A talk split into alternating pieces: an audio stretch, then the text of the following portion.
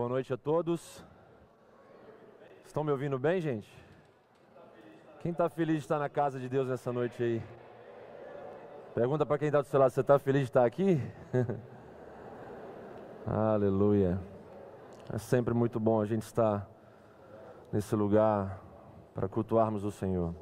Nesse momento, antes de nós entrarmos na ministração da palavra, nós iremos fazer aqui um período de ordenação e consagração ao ministério de alguns irmãos amados, queridos dessa comunidade, que já têm produzido frutos dentro do nosso meio e mostrado que aquilo que o Senhor tem sobre a vida deles é real.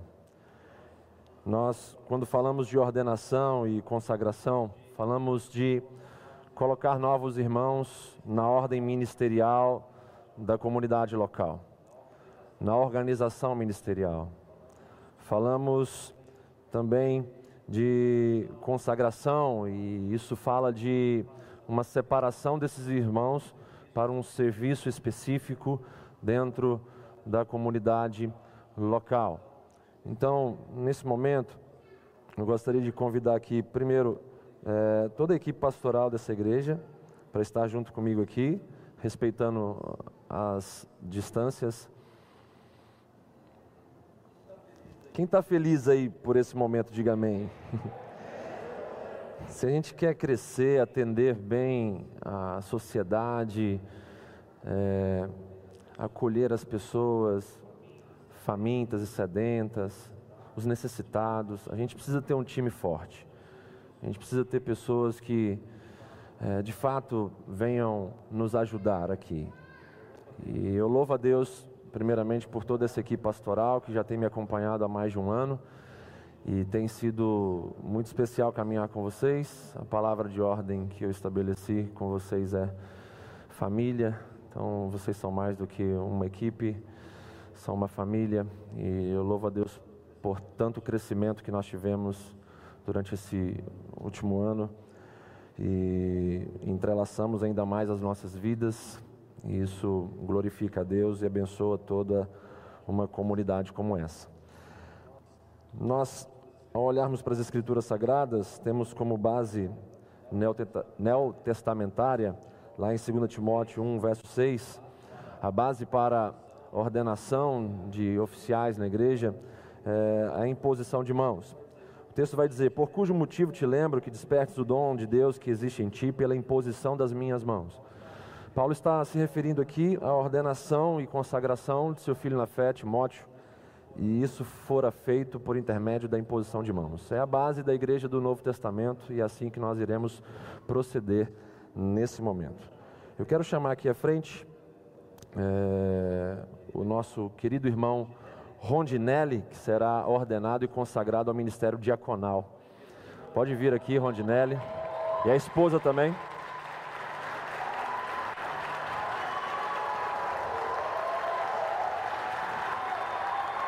Amém.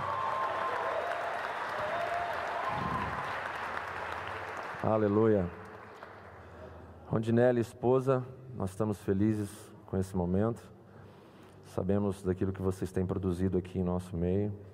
O Ministério Diaconal é um ministério muito especial na comunidade, que fala de serviço e isso vai, a partir de hoje, ser ainda mais potencializado na vida de vocês.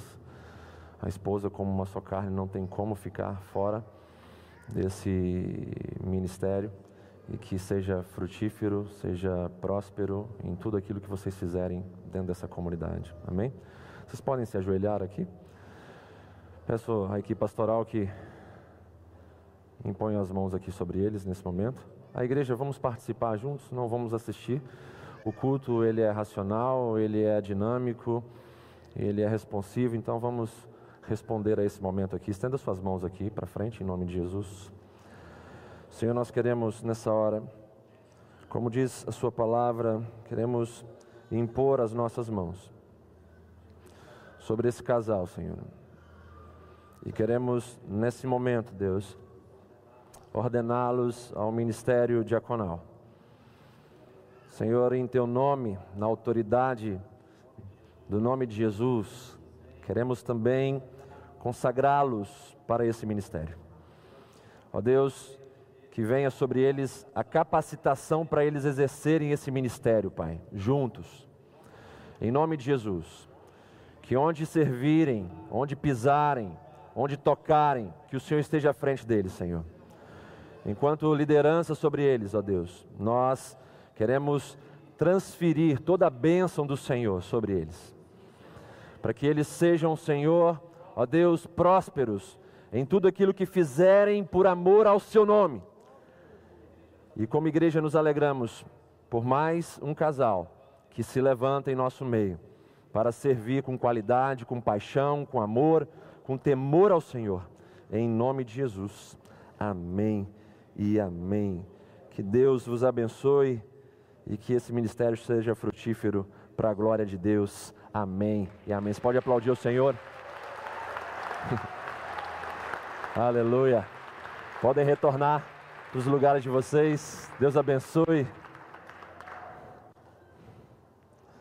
Quero convidar aqui à frente agora nosso querido irmão Nélio, que será ordenado e consagrado a presbítero dessa comunidade, juntamente com a sua esposa.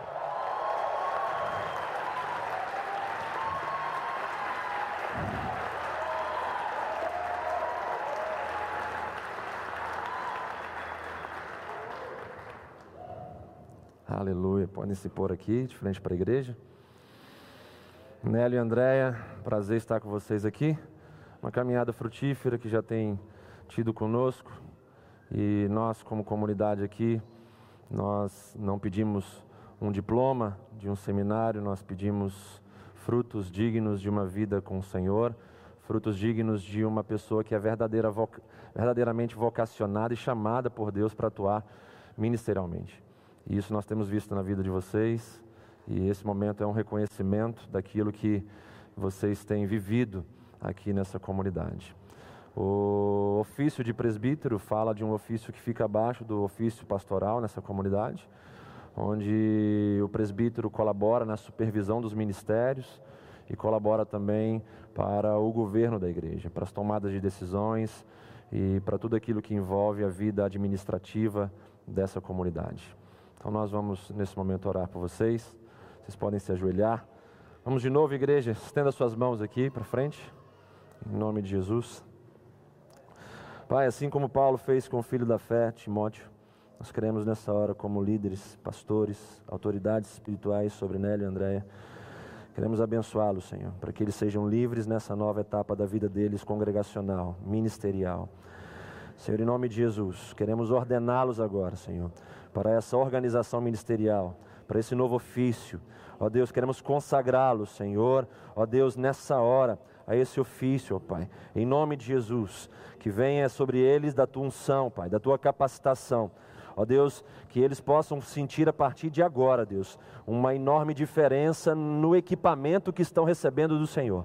Em nome de Jesus, Senhor, que eles possam, ó Deus, agir com autoridade no nome de Jesus dentro dessa casa. Que o Senhor seja com eles, Senhor. Em nome de Jesus, os abençoamos, ordenamos e os consagramos nesse momento. Em nome do teu filho amado. Amém e amém. Aleluia. Você pode aplaudir bem forte ao Senhor por esse casal.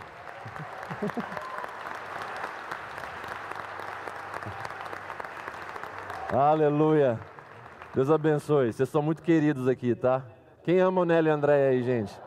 Um casal muito abençoado. Nessa hora nós vamos chamar aqui dois jovens nessa comunidade que têm trazido muita alegria ao nosso coração. Dois jovens que estarão sendo ordenados nessa noite a seminaristas. O que seria um encargo de seminarista? Seria um encargo onde eles serão treinados num período de dois a quatro anos para serem futuramente ordenados a pastores dessa comunidade. Provarão do investimento da igreja, do acompanhamento da equipe pastoral, de toda a estruturação deles a nível ministerial, para que possamos entregar para vocês, até o período de quatro anos, mais dois pastores que venham a responder aos anseios desse tempo, dessa geração. É com muita alegria no meu coração que eu quero convidar aqui à frente o nosso querido irmão Diego Cassoto e o Isaac Oliveira, junto com as suas esposas.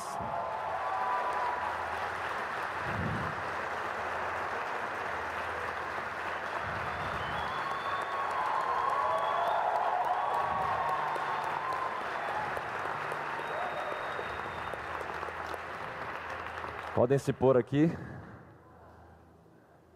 Aleluia. Isso. Estão elegantes hoje, hein? Gente, é com muito prazer, muita alegria que nós temos essa, esse privilégio, né? De poder participar da emancipação ministerial de vocês, participar desse divisor de águas na vida de vocês. Todos foram entrevistados, as esposas concordaram. Por isso que estão aqui também, porque não tem como a gente orar por um se não orar por outro, se a Bíblia fala que somos uma só carne. Então nós queremos primeiramente manifestar a nossa alegria, é o nosso prazer por vocês colaborarem tanto com essa comunidade e por entrarem nessa noite numa nova etapa, numa nova jornada, que lá na frente culminará, se assim o Senhor permitir, é, nessa ordenação pastoral. A gente procura entregar para a igreja pessoas que de fato, de fato tenham temor dele e, e possam de fato é, responder aos anseios dessa geração nesse tempo tão caótico. E nós temos visto em vocês frutos e nós acreditamos muito em vocês, que vocês podem servir essa igreja e abençoar esse povo de uma forma inédita dentro dessa jornada. E algo novo vai começar hoje em nome de Jesus.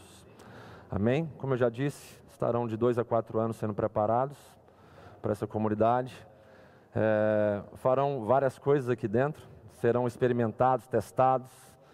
Então, quando você passar por eles aí nos corredores, né, dê uma força, às vezes vão estar fazendo algumas tarefas aí diferentes que a gente vai pedir para fazerem. E toda a igreja é parte desse processo também, e vocês, sem dúvida alguma, vão ajudá-los demais. Vamos orar por eles então? Se ponham de joelhos diante do Senhor, diante dessa igreja, diante da liderança de vocês, que vai estar orando por vocês nesse momento, pedindo a bênção de Deus, transferindo a bênção de Deus, a unção de Deus sobre vocês, em nome de Jesus. Tendo suas mãos, vamos orar juntos.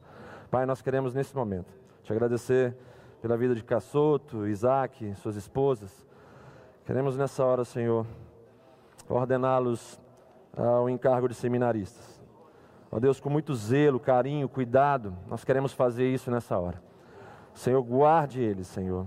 Guarde eles nessa jornada, guarde eles nesse preparo. Abençoe eles, Senhor, com a tua capacitação. Nós consagramos eles ó Deus, para exercerem esse encargo, ó Deus, de forma hábil, de forma inteligente, de forma sábia, Senhor, bem como suas esposas também, em nome de Jesus, Senhor, que o teu coração, Jesus, seja formado neles a cada dia que passa, Senhor, porque tu és o nosso maior exemplo de pastor, tu és o nosso bom pastor, e que tu possas prepará-los, Senhor, em nome de Jesus nessa caminhada para, Senhor, servirem ainda melhor, ó Deus, eh, dentro do teu reino, dentro dessa geração, dentro desse tempo, Pai. Como liderança, como igreja, Senhor, nós abençoamos. Como autoridade, nós ordenamos e consagramos. Diego, Cassoto, Isaac, ó Deus, bem como estendemos para suas esposas essa bênção também, para que sejam capacitadas no Senhor a acompanharem seus maridos nessa jornada, em nome de Jesus. Amém e amém. Deus abençoe vocês ricamente. Aleluia. Aleluia.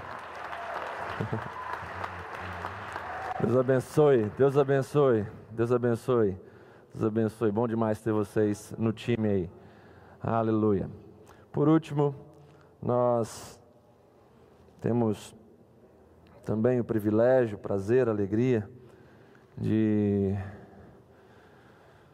participar de, de um momento que é histórico na, na vida dessa igreja. É, nós iremos ordenar agora um pastor. E esse pastor, ele está com a gente praticamente desde o início da nossa comunidade. Ele entrou logo nos primeiros meses da igreja. E ele tem o DNA dessa comunidade. Ele viveu todas as fases praticamente dessa comunidade. Ele viveu todas as tribulações, as dificuldades. Ele se mostrou muito companheiro, muito fiel, muito verdadeiro, leal. É uma pessoa que tem produzido muitos frutos na comunidade. Quem conhece o Ministério Pão Nosso, por exemplo, aí? que nessa pandemia foi o ministério que mais cresceu, abençoando muitas vidas, famílias carentes, entregando cestas básicas, dando apoio espiritual, emocional. Uma pessoa que tem dado frutos há 10 anos. É o pastor mais experimentado que a gente vai ordenar até então aqui, porque há 10 anos ele tem sido observado por nós. É, por isso eu quero chamar aqui na frente é, o nosso querido irmão Vitor e a sua esposa Fernanda.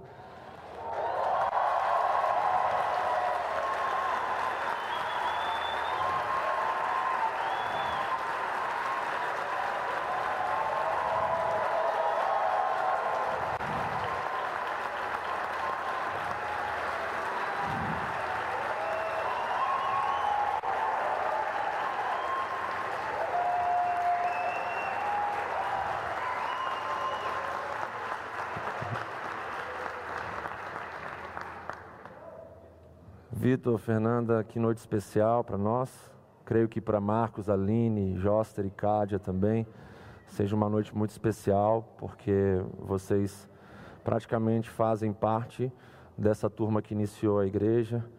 É, nós temos o privilégio de sermos amigos de vocês, de conhecermos vocês desde quando não eram casados. E nós temos hoje uma alegria imensa de podermos dar a essa comunidade é, um casal de pastores que vai representar bem a nossa igreja, porque tem o DNA dentro de vocês dessa comunidade desde o começo dela.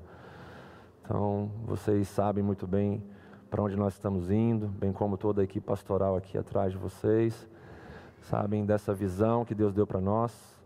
E a partir de hoje inicia-se uma nova etapa, cheio de desafios, cheio de desafios, mas cheia da unção, da capacitação de Deus sobre a vida de vocês também. Como igreja, nós estamos felizes, como equipe pastoral, muito feliz mesmo. Vocês hoje entram oficialmente na equipe pastoral da Missão Serra. Aleluia! Né? Quando nós tivermos né, ausentes, nós temos uma hierarquia na igreja. Né? Quem estará aí responsável pela igreja será o presbítero, o pastor Vitor, né? o presbítero que se transforma em pastor hoje. Né? E na próxima semana a gente já vai tirar uma semaninha aí de folga. Quem vai estar responsável pela igreja já vai ser o pastor Vitor, que já vai começar trabalhando forte já. Aleluia, né? Então nós ficamos felizes por esse momento. Pedimos a vocês que estendam as mãos mais uma vez aqui para nós orarmos, abençoando esse casal. Se ponham de joelhos, por favor.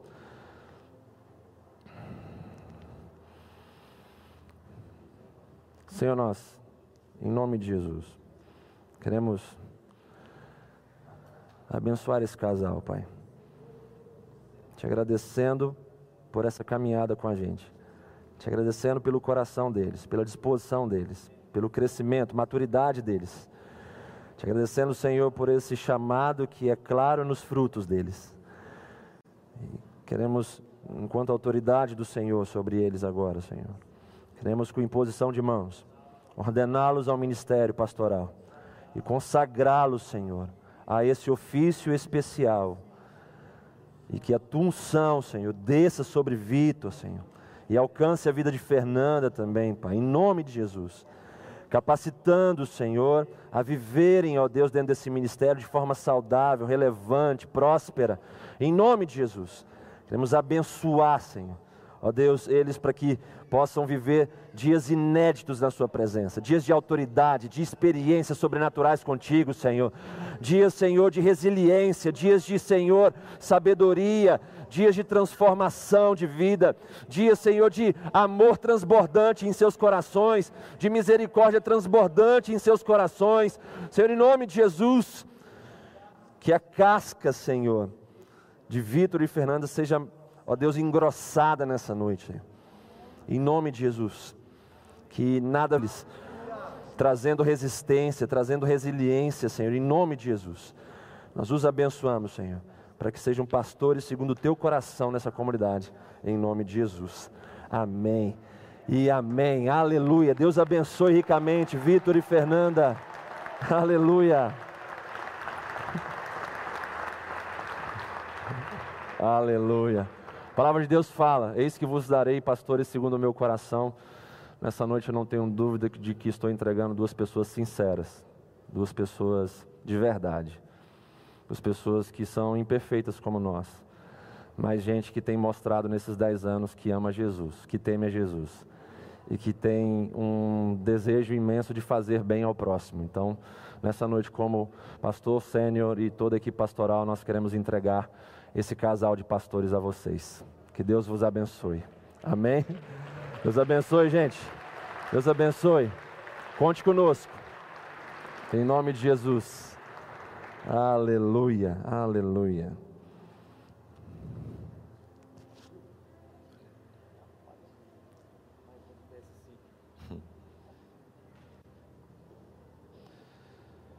Convido vocês a abrirem suas Bíblias comigo. No livro do profeta Miqueias, capítulo 6. Miqueias, capítulo 6, leremos do verso 6 ao verso número 8. À medida que você for achando o texto e põe de pé, como o endereço é difícil, a gente vai vendo que poucas pessoas vão se levantando.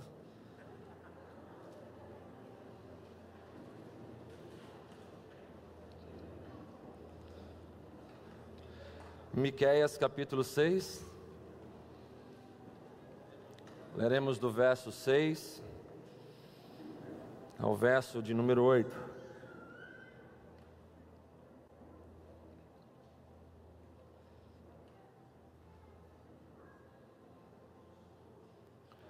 Se tiver alguém sem Bíblia aí do seu lado, dê uma carona santa para essa pessoa.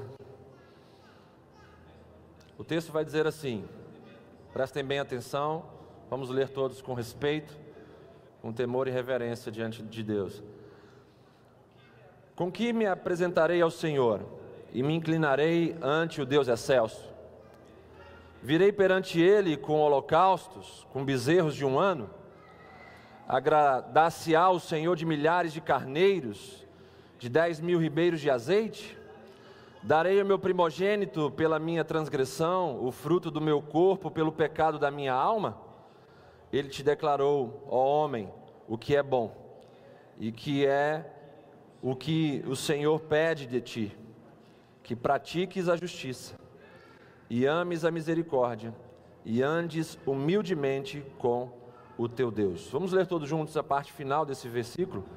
Pratiques a justiça e ames a misericórdia e andes humildemente com o teu Deus. Feche os seus olhos, vamos orar todos juntos. Pai, te louvamos pela Sua palavra, pelo privilégio que temos de ouvi-la. Que o Senhor possa conduzir todo esse momento pelo Teu Santo Espírito. Que o Senhor possa transformar corações aqui em terrenos férteis, capazes de absorverem a Sua palavra como semente e produzirem frutos a 30, 60 e a 100 por um. Que o Senhor possa, Deus, quebrar toda oposição, resistência, todo espírito de distração toda ação maligna no nosso meio, Pai, em nome de Jesus, para entender a Sua palavra e responder a Sua palavra, Pai, em nome de Jesus. Amém e amém. Podeis vos assentar.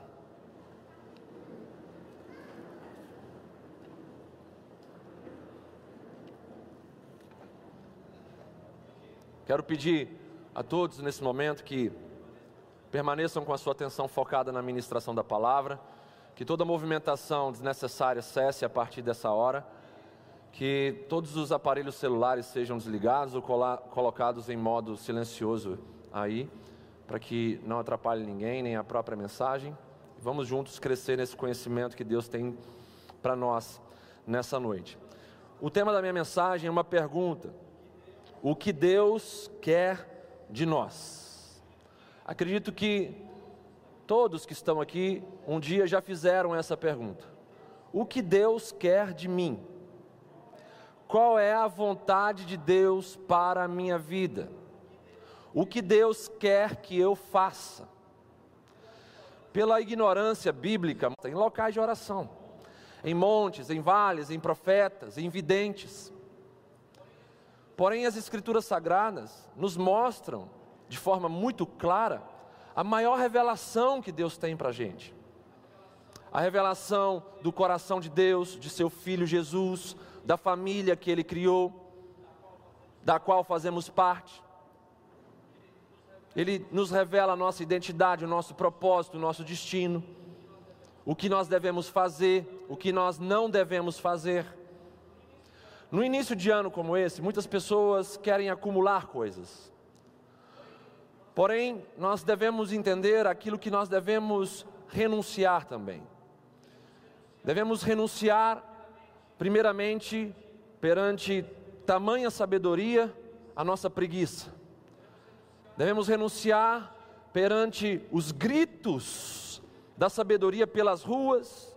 Devemos renunciar à nossa, à nossa inércia, às nossas zonas de conforto. Devemos renunciar à nossa superficialidade espiritual. Um ano se inicia e nós temos uma nova oportunidade. Quando se vira um ano, você tem que olhar pela perspectiva espiritual como se Deus, como Deus dando a você uma oportunidade de viver coisas novas. Quem crê que nesse ano Deus tem coisas novas para mim e para você? Então, se o ano virou, Deus tem coisas novas para a gente. E a gente já começa esse ano entendendo, biblicamente falando, qual é a vontade de Deus para mim e para você. O que Deus quer de nós. Quando a gente olha para o contexto desse texto, vemos que o reino de Judá estava em crise. Havia ali uma grande inversão de valores morais. Veja bem, viviam uma realidade muito parecida com a nossa viviam uma grande crise moral, política, uma grande crise até mesmo congregacional. Estavam presenciando uma grande degradação ali é, dos princípios familiares, a mercantilização da religião e o declínio da sociedade.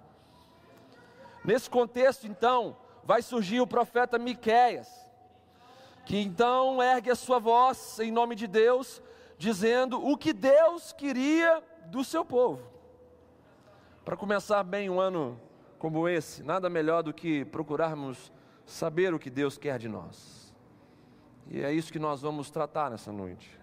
Nos versos 6 e 7 aqui do capítulo 6 de Miqueias, nós vemos o profeta falando pelo povo, dando sugestões do que apresentar a Deus para que então o povo pudesse continuar na hipocrisia de uma vida religiosa vazia, porém contando com a ajuda de Deus. O profeta vai falar em nome do povo assim: Com que me apresentarei ao Senhor e me inclinarei ante o Deus excelso? Virei perante ele com holocaustos de bezerros de um ano, com milhares de carneiros, com ribeiros de azeite. Darei o meu primogênito pela transgressão que eu cometi. Ou seja, um povo que queria continuar vivendo no pecado, mas queria comprar o apoio de Deus, queria comprar a bênção de Deus, como se estivessem dizendo: Senhor, quanto é que custa a sua companhia na minha vida para eu não perder o emprego? Eu vou te dar. Qual é o sacrifício que tu pedes? Qual é a oferta que tu pedes para eu entregar no gasofilácio? O que tu desejas? Para que eu possa então ter o Senhor ao meu lado, porém continuando vivendo em pecado. É um fato curioso, porém muito atual, porque a gente vê dentro do evangelicalismo nacional uma série de comportamentos estranhos à doutrina que é sã, verdadeira e pura das Escrituras Sagradas gente querendo comprar o favor de Deus, gente querendo barganhar com Deus, gente querendo apresentar a Deus aquilo que ela quer dar e não aquilo que Deus está pedindo de fato. Esse é um texto que nos mostra a vontade de Deus prevalecendo sobre a vontade humana. Esse é um texto que nos mostra que não são as nossas propostas religiosas, farisaicas, que vão mudar o coração de Deus, mas sim a nossa posição perante a vontade de Deus que vai mudar as nossas vidas. Deus não se impressiona com o tamanho ou a quantidade daquilo que você dá para Ele, Ele se importa com quem você é e também com as coisas que você faz. E as coisas que você faz contribuem com aquilo que você é. As coisas que você faz contribuem com a formação do seu caráter. Geralmente, quem se preocupa em dar as coisas para Deus como prioridade, não que nós não devamos dar a nossa oferta, aquilo que a palavra do Senhor nos orienta, não mas quando você coloca isso como prioridade na sua vida, geralmente, olhando principalmente para essa geração caotizada, decadente, geralmente são pessoas que querem ganhar algum merecimento ou comprar algum favor divino. A gente precisa entender que num culto como esse, Deus, ele está assentado no seu santo trono para receber todo o nosso louvor, toda a nossa adoração. E aquilo que Ele pede para nós parte de dentro para fora. Ele quer de nós as nossas entregas? Sim. Ele quer de nós as nossas ofertas? Sim. Mas tudo isso tem que estar ligado com um coração conectado com a Sua santa e poderosa e soberana vontade. É aquilo que Jacó queria fazer. Jacó queria comprar então ali a, a amizade do seu irmão Esaú, queria resolver um problema que diante da ótica divina, só seria resolvida quando Jacó mudasse de vida. Então, esse texto de Gênesis 32 vai nos ensinar que uma vida estragada não vai combinar com bênção de Deus. Como é que Deus vai abençoar a sua vida se ela está estragada? Deus ele precisa consertar a sua vida. A maior bênção que uma pessoa que está vivendo numa situação é, é, é, caótica, numa situação desalinhada com a vontade de Deus, a maior bênção que você tem para receber é restauração, é cura, é salvação. É isso que você tem que entender.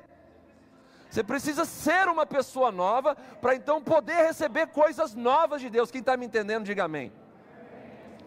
Esse povo queria o que? Continuar ali com seus odres velhos, continuar com as suas roupas velhas, tentando pegar remendos novos e aderindo a essas roupas velhas, que falam de costumes errados. Querendo trazer um pouquinho de algo certo para uma coisa totalmente estragada. Era isso que o povo estava vivendo. Nós não podemos querer um 2021 diferente se nós não nos posicionarmos totalmente interessados em termos uma vida nova diante de Deus em sua integralidade, entregando tudo para Ele, parando de ficar trazendo coisas boas, tipo nesse domingo. Tem gente que está trazendo coisa boa para a sua vida. Quem crê que está recebendo coisa boa de Deus aqui nessa noite? Aí tem gente que crê assim: eu vou pegar isso lá do domingo e vou trazer para uma vida estragada. Vou pegar um pedaço de pano novo e tentar botar numa roupa velha. A Bíblia fala que isso não dá certo, vai rasgar. Um vinho novo também não vai combinar, não vai é, é, se estabelecer dentro de uma estrutura velha da nossa vida restaurada, alinhada, perdoada, libertada, para então recebermos coisas novas de Deus. Vamos parar de sermos preguiçosos, vamos parar de sermos irresponsáveis, Vamos parar de procurar sempre os caminhos mais fáceis. Ah, me dá um remendozinho aqui. Não, pega uma roupa nova, algo que te vista e te faça uma pessoa diferente. E o Senhor quer nos vestir com as suas vestes de justiça, suas vestes de santidade, suas vestes de pureza. É isso que Deus quer fazer com a gente. Nesse início de 2021, precisamos seguir o tema que Deus deu para a gente e simplificarmos as coisas, focando naquilo que Deus quer que façamos e sejamos, sabendo que o que Ele deseja que façamos sempre resultará naquilo que nós seremos. o que Deus quer que você faça vai resultar naquilo que você será mesmo. Então vamos simplificar as coisas.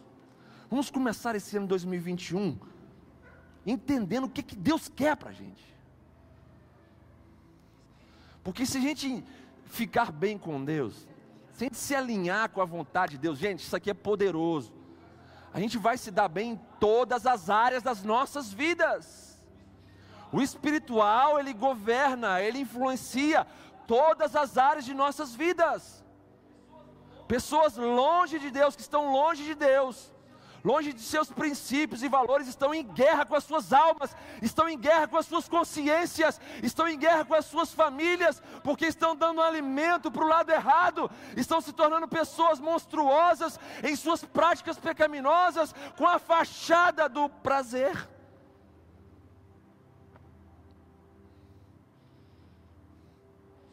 Vamos nos abrir nessa noite para aquilo que Deus quer falar conosco. Vamos nos abrir para aquilo que Ele quer de nós, de fato, sem nos ofendermos. Vamos nos tornar pessoas reais. Vamos nos tornar pessoas de fato eternas. Você só vai ser real se você estiver conectado àquilo que é mais real no universo, que é o próprio Criador. Você só vai ser pleno se você estiver então caminhando no caminho, na verdade e na vida que é a própria presença de Cristo Jesus, o nosso Senhor.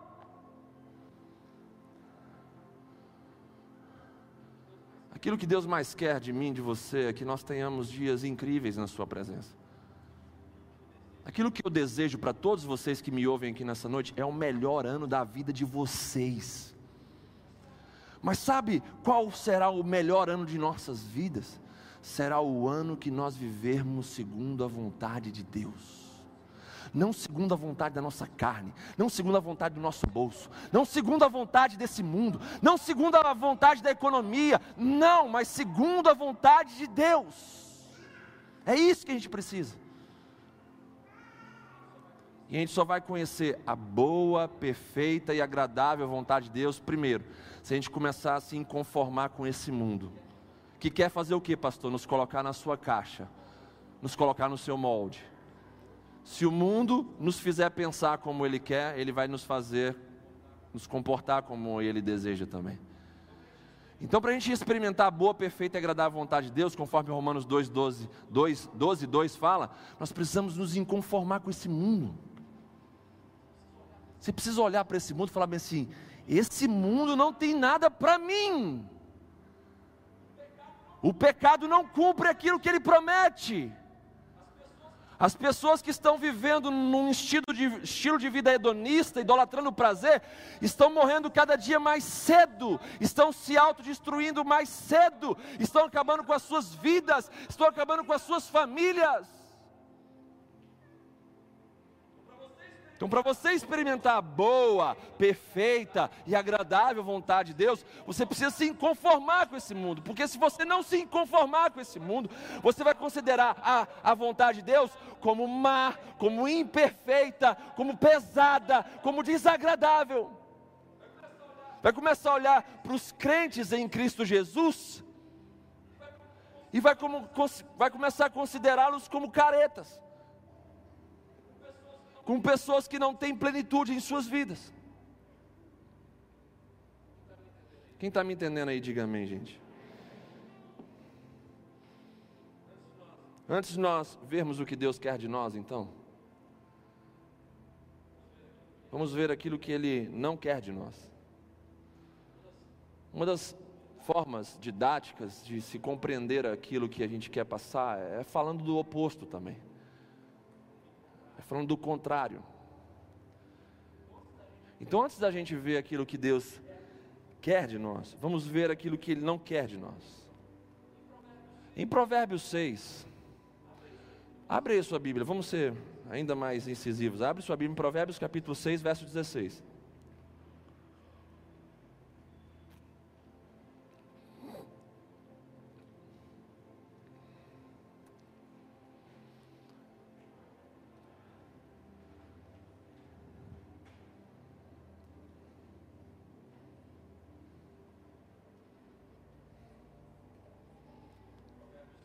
Provérbios 6, verso 16 até o 19.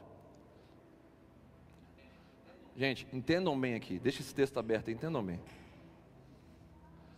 Muitas pessoas, como eu disse nesse início de ano, querem acrescentar coisas em suas vidas. Quando na verdade deveriam ser sábias em suas escolhas e decisões.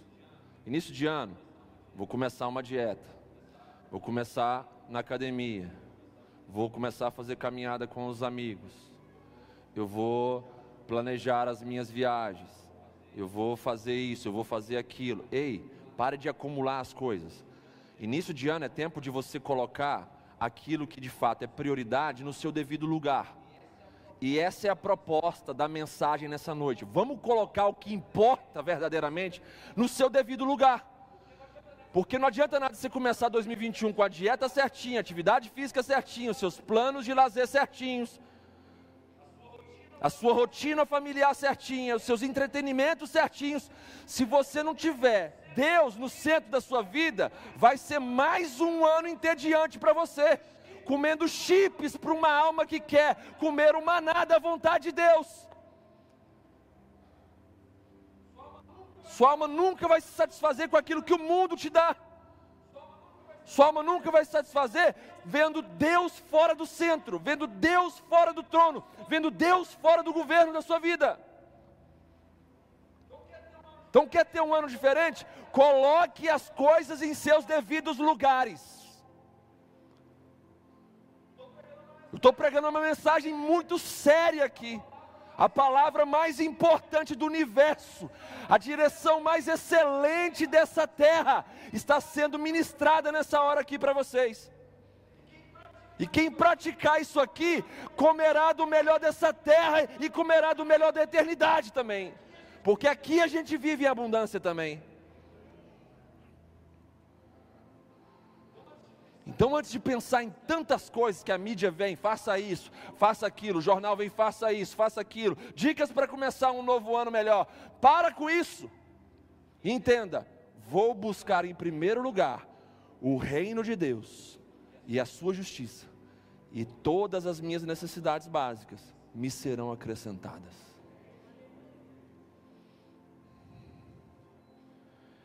Provérbios 6,16 diz o seguinte: Seis coisas o Senhor aborrece, e a sétima sua alma abomina.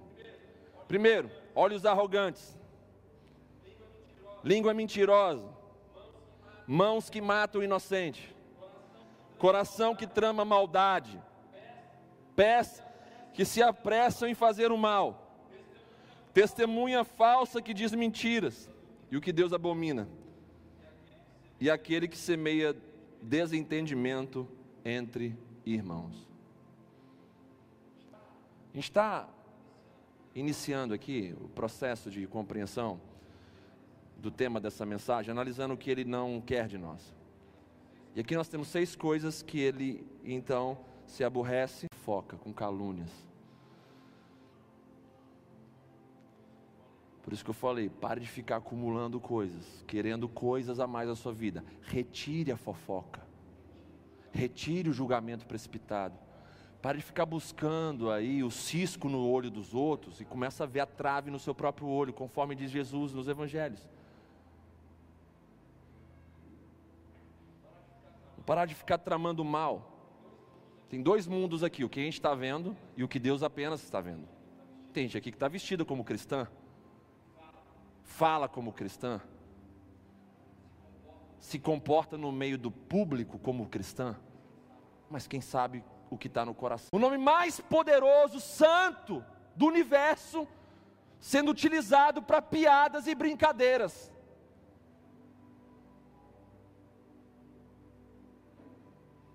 Não tome o, o, nome do Senhor teu Deus em vão.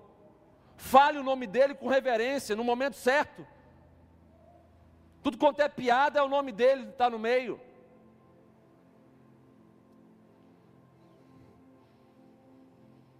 Aí continua o texto dizendo: Não matarás, não adulterarás, não furtarás, não dirás falso testemunho contra o teu próximo, não cobiçarás a casa do teu próximo, a mulher do teu próximo, nem o servo, nem a sua serva, nem o seu boi, nem o seu jumento, nem coisa alguma que pertença ao teu próximo.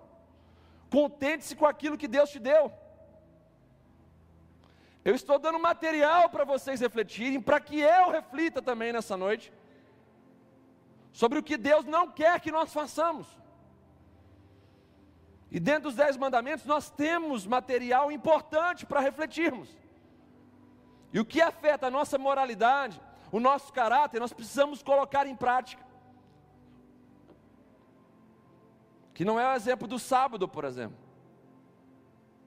Porque o sábado significa descanso, e quem é o nosso descanso é Jesus. Guarde o sábado, guarde Jesus e santifique-o. Santifique o seu relacionamento com o verdadeiro sábado. Santifique o seu relacionamento com o verdadeiro Cristo. É assim que nós devemos nos comportar perante os mandamentos do Senhor. E aqui eu trago também algo de fora das Escrituras Sagradas, de alguém que não serviu a Cristo, mas que traz para a gente algumas informações importantes que não conflitam com as Escrituras, e isso é o mais importante para nós. A lista contrastante de Mahatma Gandhi sobre os sete pecados capitais também merece a nossa atenção sobre o que não devemos fazer. Já vimos em Provérbios 6 o que não devemos fazer, vimos nos Dez Mandamentos o que não devemos fazer. E olha o que um homem fora das, da aliança do povo de Deus vai dizer sobre os sete pecados capitais. Primeiro, a riqueza sem trabalho. Fala da preguiça.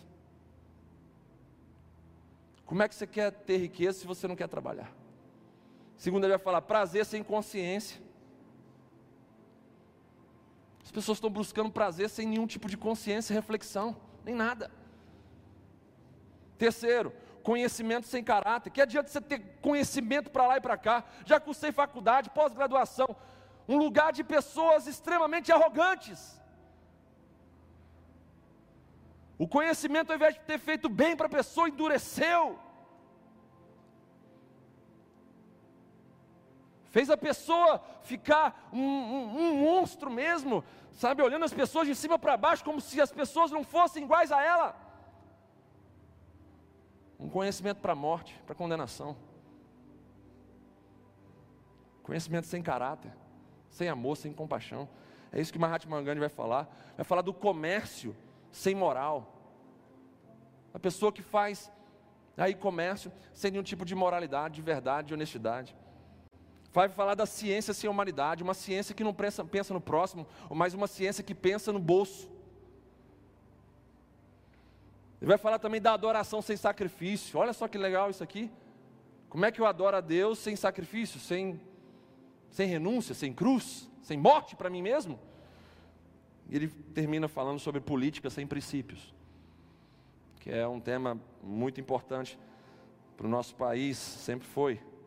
E a gente tem visto mudanças, mas ainda engatinhando, não alcançando o ideal que a gente espera. Nós precisamos fugir dessas coisas. Por quê? Porque elas podem destruir a nossa vida de maneira sutil, de maneira progressiva, de maneira violenta. Ei, eu preciso falar do processo de erosão. Você vai numa praia, um dia, numa região que está sofrendo de erosão, e você vai no outro dia, você vai ver aquela região diferente. Mas não acontece na hora que você está olhando lá, vai acontecer durante a noite. Existem árvores, por exemplo, que você olha assim e fala, cara, que árvore linda. Mas você não está vendo o que está por trás, por, sabe, no fundo dela. Às vezes no fundo está apodrecendo.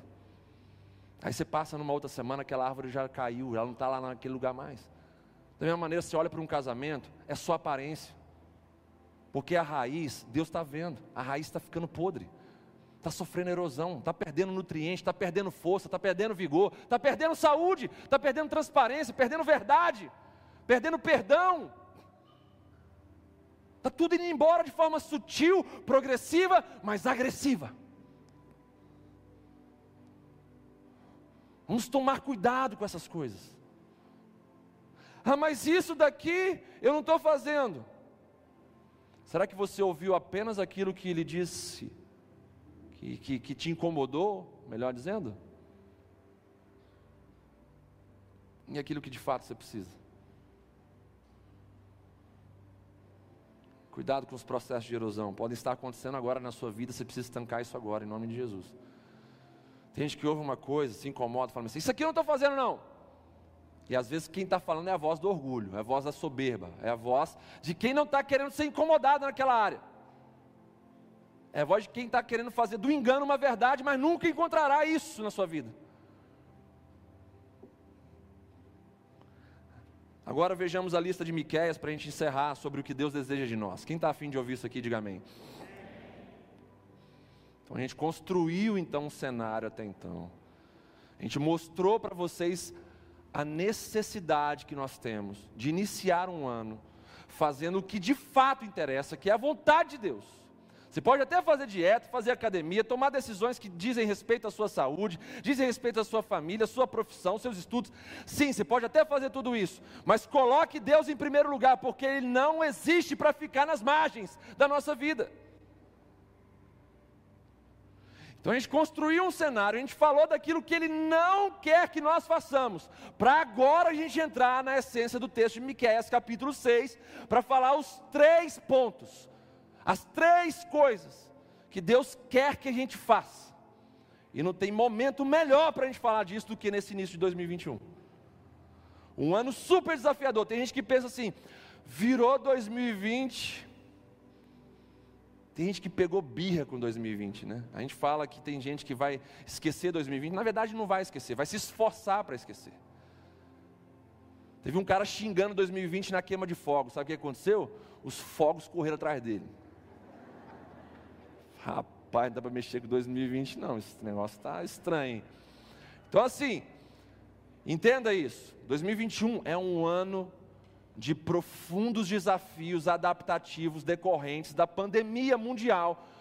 E nós temos muitas coisas pela frente para enfrentar. E eu não vou nem falar do cenário escatológico que virá pela frente, no tempo do fim. Porque que se você pensa que o pior já passou, isso não faz nem cosquinha naquilo que virá. Porque o tempo que virá, as pessoas vão querer se matar nos montes e não vão conseguir se suicidar. E não duvide das Escrituras Sagradas, porque tudo que você está vivendo hoje foi profetizado por ela. Tudo que você está vivendo agora, pandemia, você acha que isso aconteceu pelo acaso? Isso é profecia do próprio Cristo Jesus, o nosso Senhor. Então tome muito cuidado, ela é muito mais atual do que o jornal que você leu agora há pouco.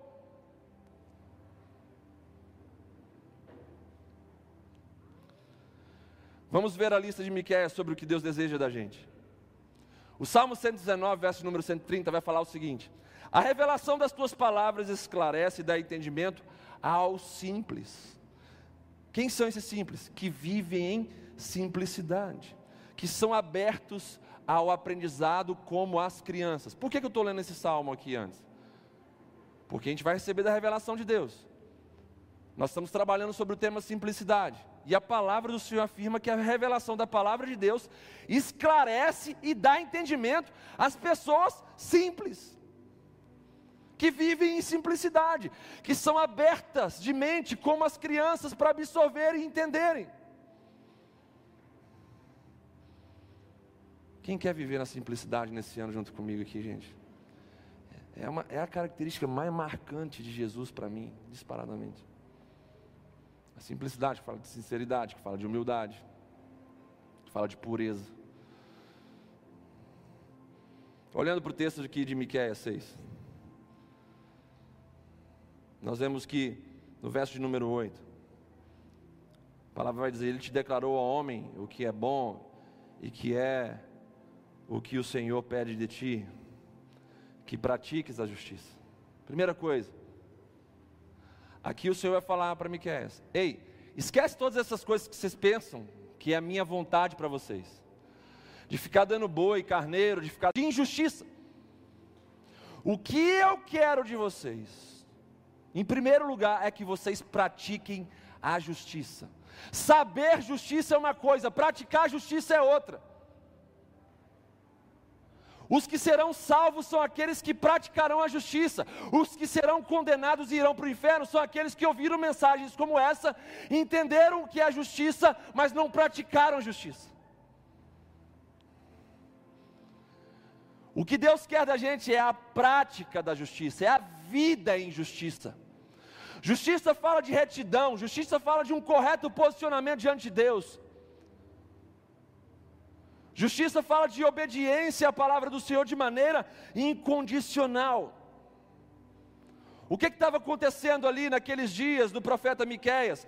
Os ricos estavam explorando os pobres, os juízes estavam dando sentenças por suborno, os profetas pregavam por grana, por dinheiro. Olha só que, novi... que, que coisa, sabe, que não é novidade para os nossos dias, por exemplo. Os sacerdotes estavam rendidos à corrupção.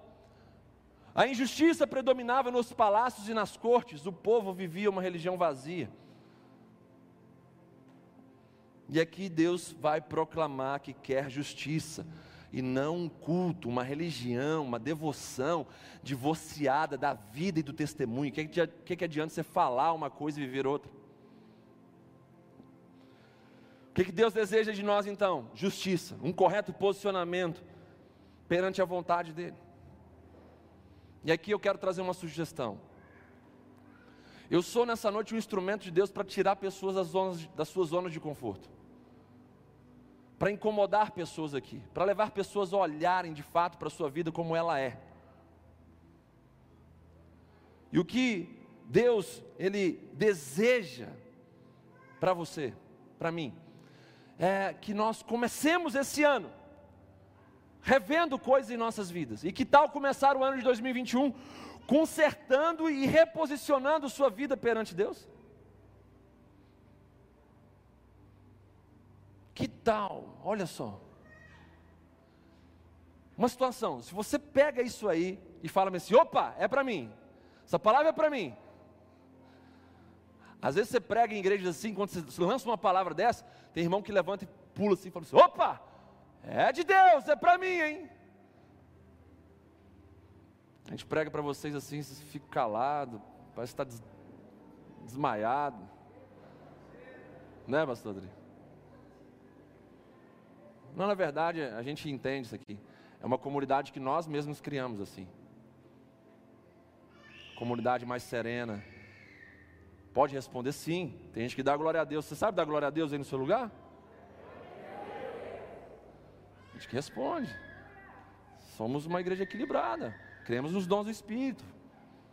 Cremos que o Senhor age de forma né, poderosa e manifestamos isso de maneira efusiva perante Ele. Mas a gente procurou educar a igreja assim, vamos valorizar, vamos entender, né? Melhor, cada vez mais a palavra do Senhor. Que tal começar o ano consertando e reposicionando a nossa vida perante Deus? É uma palavra que isso aí pega, amém, irmão? Isso aí, se você pegar, abraçar isso para você, isso muda a sua vida por inteiro. Reposiciona. Tira as coisas erradas dos seus devidos lugares. Larga esses relacionamentos imundos. Larga esse boca murcha que só quer deitar com você na cama. Para com esse namoro sem vergonha. Larga essa prática desonesta. Viva um ano mais na honestidade, na justiça de Deus. Conserta esse casamento, para de ficar guardando mágoazinha do um do outro dentro de casa. Para de ficar de, deixando o diabo deitar no meio de vocês. Que guerra é essa onde você quer pisar na cabeça daquele que você decidiu amar para sempre? Vamos trazer Deus para o nosso lar, vamos trazer Deus para as nossas crianças. Vamos deixar a mentira de lado. Vamos deixar o pecado para fora. Por quê? Porque Deus quer que eu pratique justiça. E eu estou falando de aspectos práticos. Largue isso, abandone aquilo. Ficar ensinando o que é justiça. Não, não quero isso. Eu quero despertamento para mim, para vocês, para quê? Para que a gente possa dizer: eu estou praticando justiça, eu estou fazendo o que Deus quer da minha vida, eu estou botando a minha casa em ordem, eu estou consertando meu casamento, eu estou dando mais tempo de qualidade para os meus filhos, eu estou ficando longe da pornografia, eu estou ficando longe desse mundo sensual.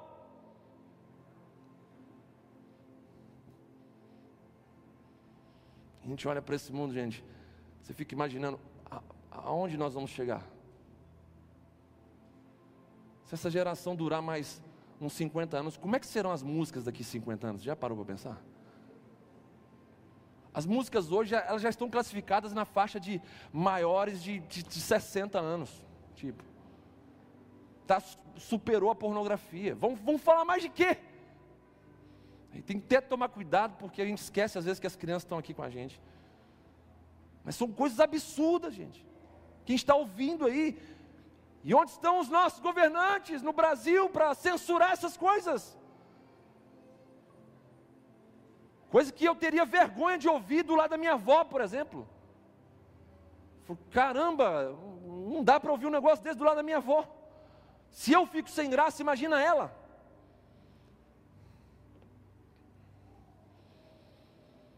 Mas Deus está levantando uma geração também de homens e mulheres reposicionados na política aí também, gente. Amém, irmãos? A igreja precisa ser mais atuante na área da política. A igreja precisa ser mais atuante no sentido de colocar pessoas lá sérias. Nós somos uma das poucas igrejas aqui na Serra que nos posicionamos e ainda não conseguimos o resultado que a gente queria.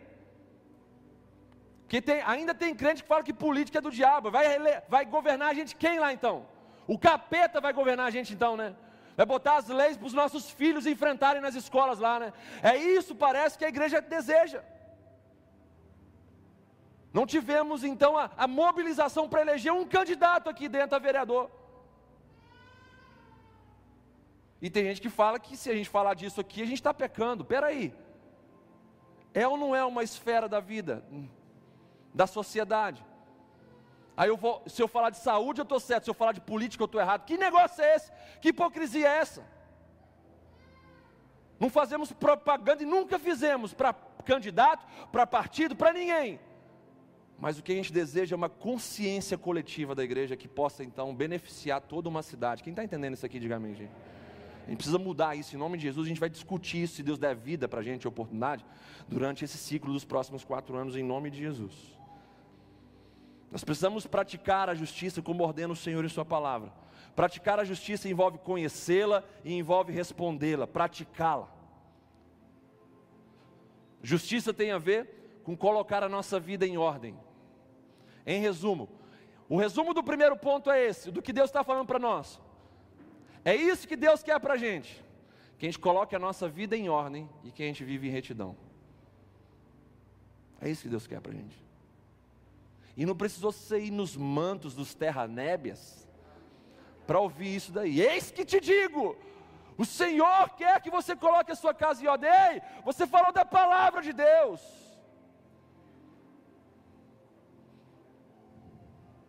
Segunda coisa que Deus deseja da gente: o amor à misericórdia. Que pratiques a justiça e ames a misericórdia. Essa qualidade é mais elevada do que a justiça, sabe por quê? Porque a justiça fala de dar aquilo que é devido. Já a misericórdia indica a bondade e a compaixão para aqueles que não estamos em dívida. A misericórdia ela ainda é mais sublime do que a justiça, por causa disso. A misericórdia dá ao próximo o que o amor estabelece, não o que a lei exige. Misericórdia no seu original é colocar o nosso coração na miséria dos outros. Misericórdia fala de nos darmos para reerguermos o nosso próximo.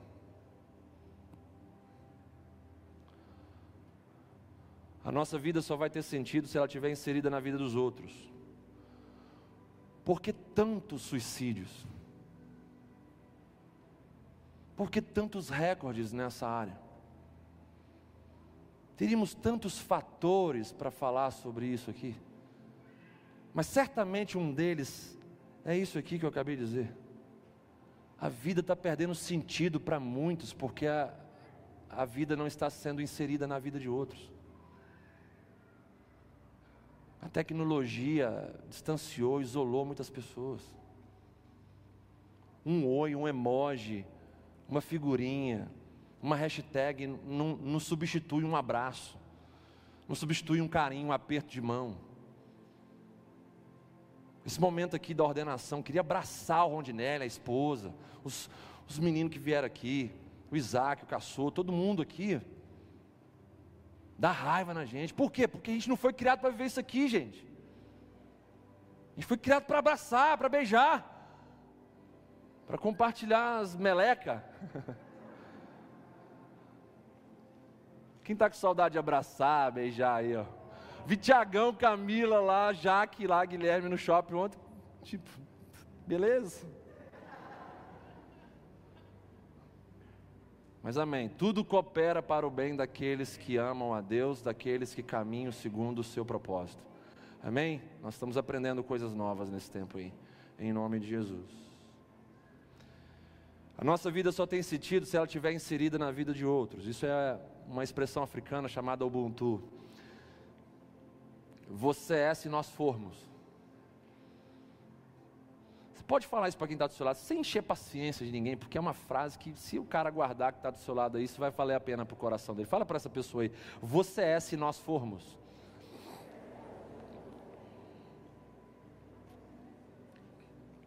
Você só vai ser alguma coisa se você estiver dentro da vida do outro. E o outro estiver dentro da sua vida. Que nesse novo ano possamos amar mais a misericórdia e acolhermos mais os moribundos dessa geração como bom samaritano. Quem se lembra aqui da passagem, parábola do bom samaritano, gente? Envergonha ou não envergonha a igreja? Por quê? Um cara descendo de Jerusalém para Jericó, ele é assaltado, espancado, deixado à beira do caminho. Passa lá então um sacerdote, a representatividade de um pastor olha aquele homem e vai para o outro lado da rua, passa do outro lado da rua. Depois vem um levita, representa aí um ministro dentro da igreja. Faz a mesma coisa, vê o cara lá, ensanguentado, passando por dificuldade e passa do outro lado do caminho. Aí vem o samaritano, um homem de fora da aliança de Deus, como se não fosse um cristão em nossos dias. Aí esse samaritano vai lá e pega esse cara limpa esse cara, passa óleo lá, que era o instrumento de cura naquele tempo, coloca o cara numa hospedagem e ainda paga a hospedagem daquele cara. E o texto começa dizendo: Quem é o meu próximo? É, então o Senhor vai falar para ele: O seu próximo. Aí, ó. É o que está necessitado lá e você não faz nada.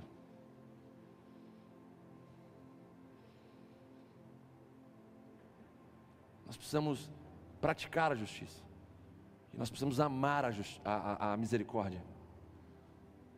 E amar a misericórdia significa a gente ampliar a nossa visão para o outro, ampliar a nossa visão para fora, ampliar a nossa visão para o necessitado. Tem gente que está morrendo do nosso lado e a gente não está fazendo nada.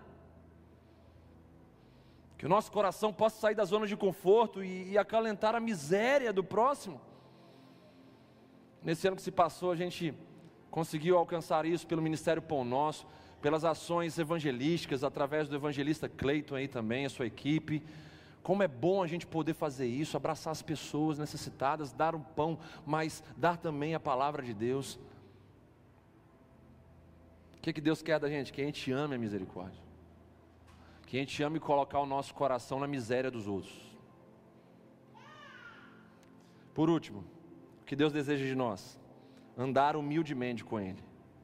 Andar humildemente com Ele. A única maneira de se ver a prática da justiça e o amor à misericórdia é andando humildemente com Deus, andando em simplicidade com Deus.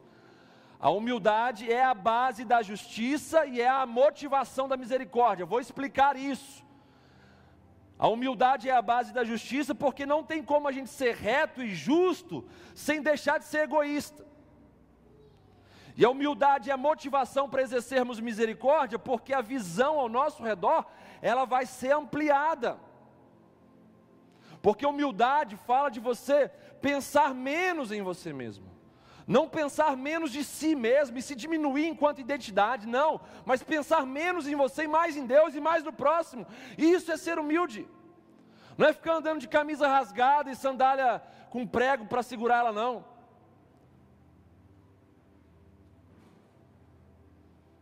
O original hebraico vai dizer: curva-se para andar com Deus. Andar humildemente com Deus significa se curvar para andar com Ele. Curvar-se significa reconhecer a nossa iniquidade, reconhecer a nossa insuficiência. Andar em humildade é necessário para se viver essa verdade, abater todo o pensamento altivo e submetê-lo então à vontade de Deus. Para andar com Deus, o que é andar com Deus? É ter acordo com Ele, é ter comunhão com Ele. Tem como você andar com uma pessoa se você não concorda com ela, se você não tem relacionamento com essa pessoa. Você não vai andar com ninguém se você discordar, se você não tiver comunhão, se você não tiver acordo com essa pessoa. Então, quem é que anda com Deus? Quem concorda com Ele, quem está de acordo com Ele, quem tem comunhão com Ele, relacionamento sincero e transparente com Ele. E para andar com Deus, é preciso entender um princípio: ou você se rende ou você se perde. Quem quer andar com Deus em 2021 aí? Como Noé andou, como Enoque andou? Vai que a gente vai ser também transladado, então, como, no, como Enoque foi arrebatado. Para andar com Deus é preciso entender esse princípio. Ou você se rende ou você se perde. De nariz em pé ninguém anda com Deus. Na soberba, dizendo: Eu mereço, eu fiz isso, eu fiz aquilo, e eu estou fazendo a obra do Senhor aqui andar, e está acontecendo essas coisas porque eu estou ali, né? Ou você baixa a sua bola, vive humildade, deixa de pensar em você para pensar em Deus e no próximo, ou você não vai andar com Deus nunca. Nós temos que andar em simplicidade com Deus, zelando pela composição que Ele nos deu e cultivando o jardim da nossa devoção sem misturas tóxicas. Isso é ser simples, ser uma pessoa que não é composta, que valoriza apenas a sua composição original, que não permite ser dividido pelo pecado em sua vida, que não permite ser intoxicado com composições estranhas. E nós falamos muito isso no culto de final de ano aqui que você poderia, que não assistiu, que não esteve presente, você poderia acessar pelo YouTube isso depois. Bem como os nossos desafios que lançamos no início do ano. Quem está fazendo o desafio que a gente lançou no início do ano aqui? Misericórdia. Talvez porque a gente não divulgou bem. Divulgou, Ivan? Vamos divulgar melhor isso aí, não é não? De ler o livro Posturas Radicais e tomar atitudes radicais nesse ano. É começar o ano de 2021 tomando posturas radicais na sua casa, na sua vida profissional, nos seus sonhos, em relação a Deus, em relação à igreja, tomando posturas radicais que te traga a raiz do evangelho. O radicalismo que a gente defende nesse primeiro livro que nós escrevemos não é loucura, não é extremismo, é voltar às raízes do evangelho.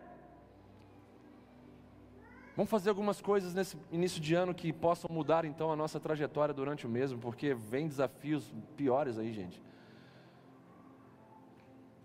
vem desafios maiores para a gente. A gente está aqui na condição de pregador, a gente fica olhando para o rosto de cada um de vocês. E aí a gente fica pensando, Senhor, será que se vier agora uma tribulação maior do que a pandemia, será que essa pessoa fica ainda com o Senhor? Ou ela desespera, ela larga a fé, amaldiçoa o Senhor? Ou ela é tragada pelas adversidades? A gente fica olhando assim, sabe, para todos, a gente fica pensando nisso, Senhor, será que essa pessoa que está olhando para cá agora, será que se ela for pega numa situação de tribulação hoje, será que ela fica com o Senhor ainda? Será que ela mantém a fé? Mantém a esperança? Ou será que ela vai se embriagar com o vinho desse mundo aí para tentar esquecer aquilo que jamais ela deveria esquecer. A responsabilidade de viver longe do Senhor.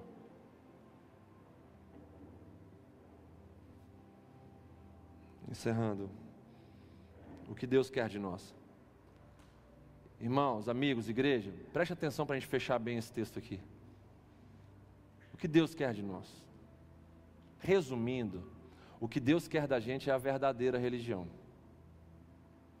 O que Deus quer de nós é a verdadeira religião de Tiago, capítulo 1, verso de número 27, que vai dizer o seguinte: A religião, que aqui é a adoração, a disciplina religiosa, a religião pura e sem mácula para com nosso Deus e Pai é esta: visitar os órfãos e as viúvas nas suas tribulações, e a si mesmo guardar-se incontaminado do mundo.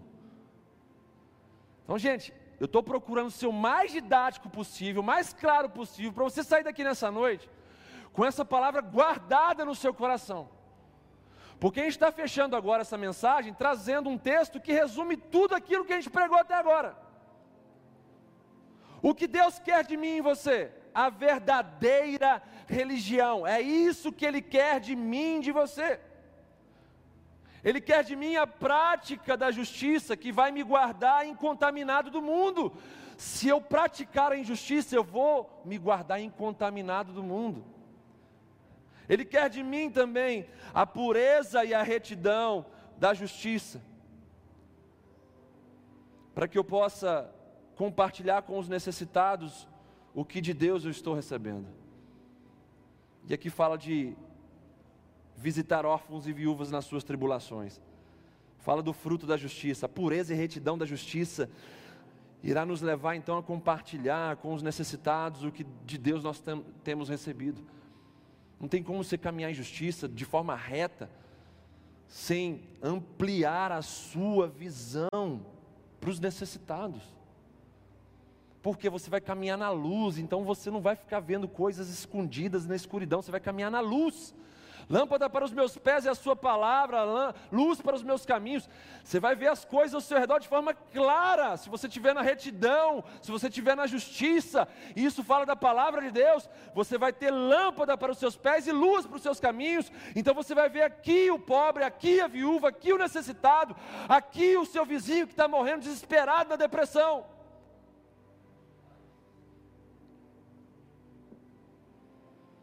E o andar humilde com Deus vai revelar a verdadeira religião, pura e sem manchas, como diz o texto de Tiago 1,27. Quando eu ando de forma humilde com Deus, eu vou revelar a verdadeira religião para o mundo inteiro. Uma religião pura e sem manchas. Porque se eu ando humildemente com Deus, eu diminuo e Ele cresce. Quantos desejam fazer o que Deus deseja? E de fato viverem a verdadeira religião nesse início de ano? Quantos de fato desejam fazer isso? Nós vamos participar agora da ceia do Senhor, da mesa do Senhor, não é da missão serra. É um rito de continuidade no corpo de Cristo. O batismo é o rito de entrada, a ceia é o rito de continuidade. É uma das ordenações de Cristo Jesus. É um dos momentos mais importantes na vida da igreja a gente lembrar por que, que a gente está vivo, por que, que a gente está aqui nessa igreja, por que, que a gente está cantando, por que a gente está pregando, por que, que a gente está adorando aqui, por causa da cruz de Cristo, por causa daquilo que Jesus fez na cruz, por mim por você, por ter me substituído. Mesmo eu estando morto em meus delitos e pecados, Ele me amou incondicionalmente. Ele veio a essa terra, ele ouviu o pedido de socorro da humanidade, ele se dispôs, eis-me aqui, envia-me a mim. Ele veio, viveu a nossa vida, morreu a nossa morte estabeleceu isso para a gente lembrar dele sempre, para a gente não se tornar um povo ignorante, um povo soberbo, para a gente não se tornar um povo duro, um povo religioso, que só quer ficar fazendo coisa para lá e para cá, para ter curtida, comentário. Esse é o momento para a gente, sabe, quietar muitos dos nossos ânimos errados. É o momento da gente entender o que, que Deus quer para a gente. Se Cristo morreu na cruz por mim, foi para que eu vivesse na prática da justiça, amando a misericórdia e andando humildemente com Deus. Cristo morreu na cruz para me fazer uma pessoa melhor.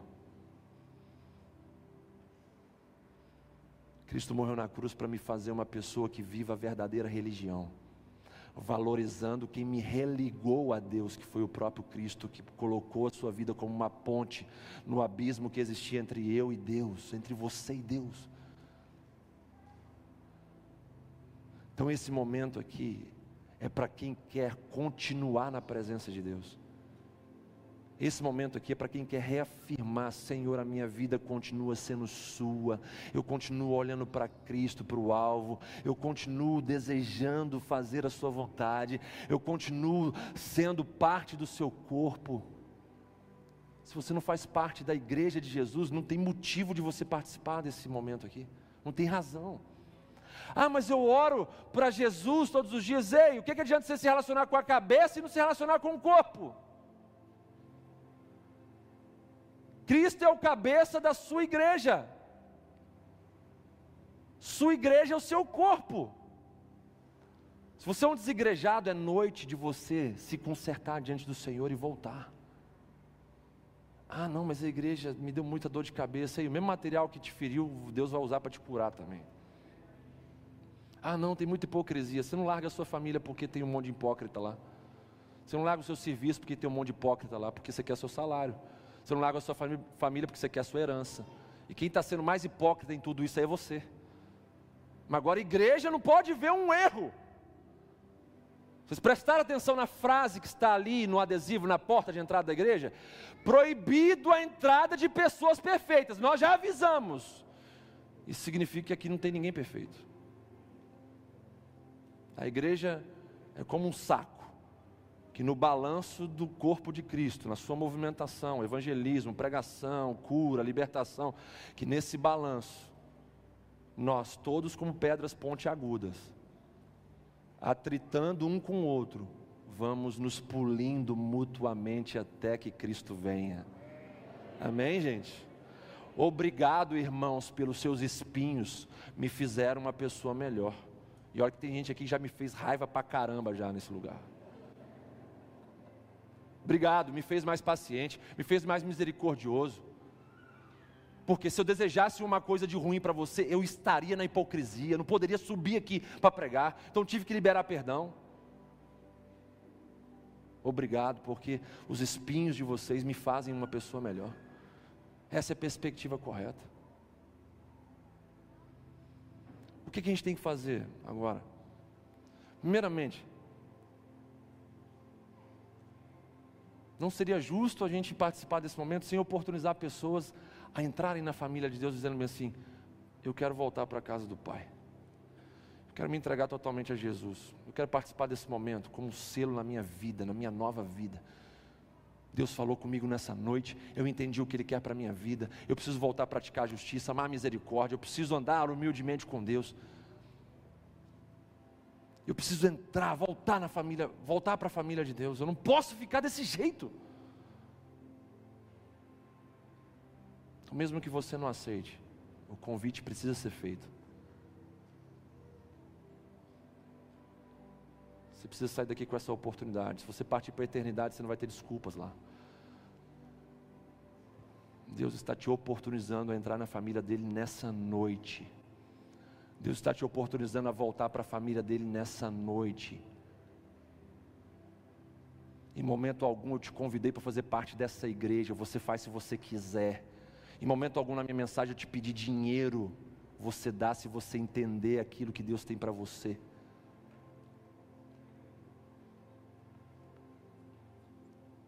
É um tempo de decisão. Viver nesse mundo sem Deus é a maior loucura que um ser humano pode fazer hoje. Viver num mundo sem direção é a maior ignorância que um ser humano pode cometer. Tem alguém aqui nessa noite que deseja voltar para casa, voltar para a família, ou entrar aqui pela primeira vez e dizer: Eu quero viver uma vida nova. Deus ama os corajosos. A gente fala assim: Deus falou comigo, essa palavra é para mim.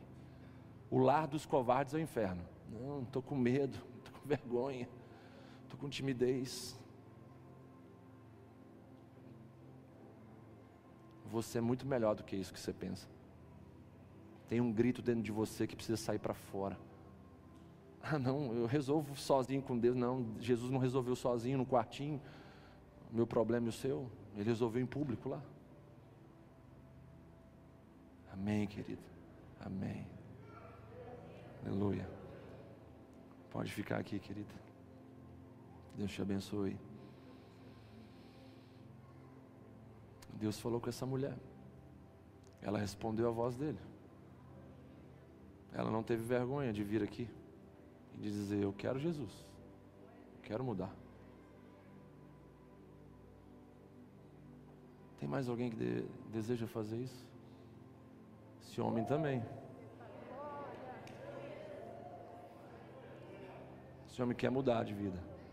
Esse homem quer viver uma nova vida.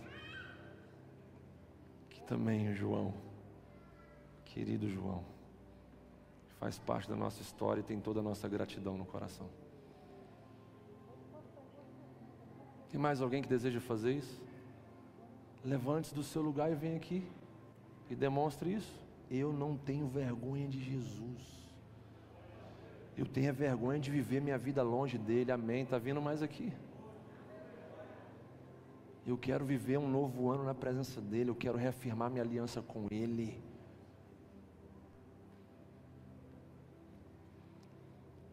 Se tiver mais alguém, sai do seu lugar agora. Vem aqui em nome de Jesus. Na última reunião, uma criança, a Bela, teve uma decisão assim por Jesus. Está vindo mais aqui?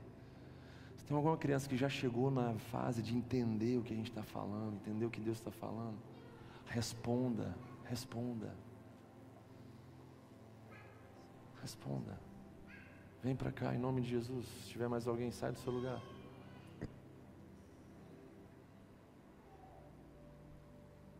Se você deseja fazer isso, sai aqui, vem aqui. Sai do seu lugar, vem aqui. Amém, casal ali, ó. E Deus continua salvando pessoas nesse início de ano, hein, gente?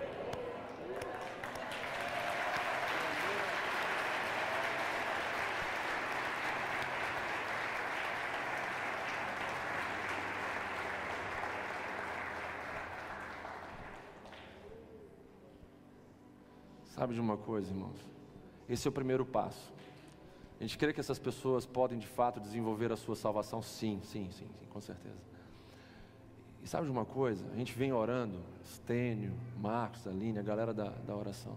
A gente vem orando pelo sobrenatural de Deus. Aí eu quero fazer uma pergunta para vocês. Existe uma manifestação mais sobrenatural na vida de Deus do que o convencimento do pecado e a inserção numa nova vida? Que já resulta na salvação? Não tem. É o mais sobrenatural sinal de Deus no nosso meio, é a salvação. Por quê, pastor? Se eu oro aqui um, um, e um tetraplégico ele se levanta e vem para cá, glória a Deus, né? Ele foi curado da sua enfermidade. Mas esse tetraplégico, se ele não for salvo, amanhã ele pega uma outra enfermidade ele morre. Ele pode ir para o inferno. Acabou.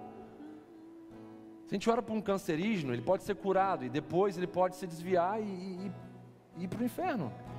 Agora, uma pessoa que de fato ela é salva,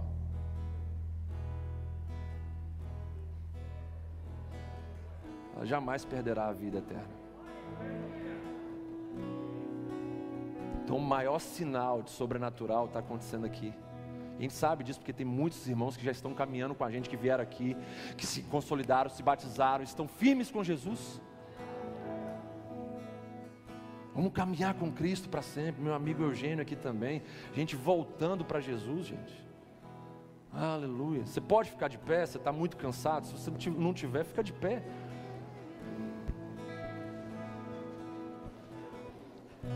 Vamos estender as nossas mãos aqui, vamos orar por eles para depois a gente participar da ceia, amém? Estenda suas mãos aí, com toda a sua vontade, toda a sua fé. Vamos abençoar essas pessoas, para que elas possam realmente experimentar uma mudança radical, sobrenatural em suas vidas. Pai, em nome de Jesus, nós enquanto igreja, nós nos unimos nessa hora para orar por essas pessoas, clamando a Ti, Jesus, que venha transformar o coração delas Venha, Senhor, quebrar as algemas do mundo do pecado do maligno.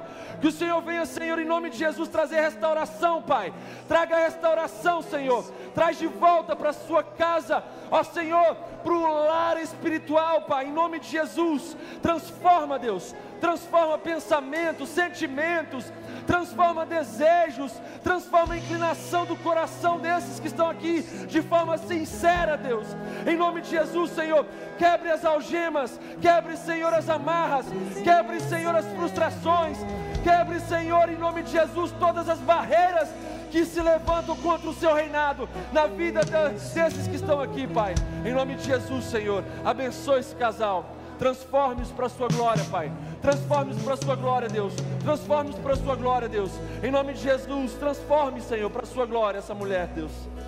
Estabelece o seu reino e que seja feita a sua vontade, assim na terra como no céu. Que toda inclinação, todo desejo, toda vontade seja voltada para ti, Pai. Seja voltada para ti. No coração desses que estão, Pai, se rendendo sinceramente diante do Senhor. Em nome de Jesus. Em nome de Jesus.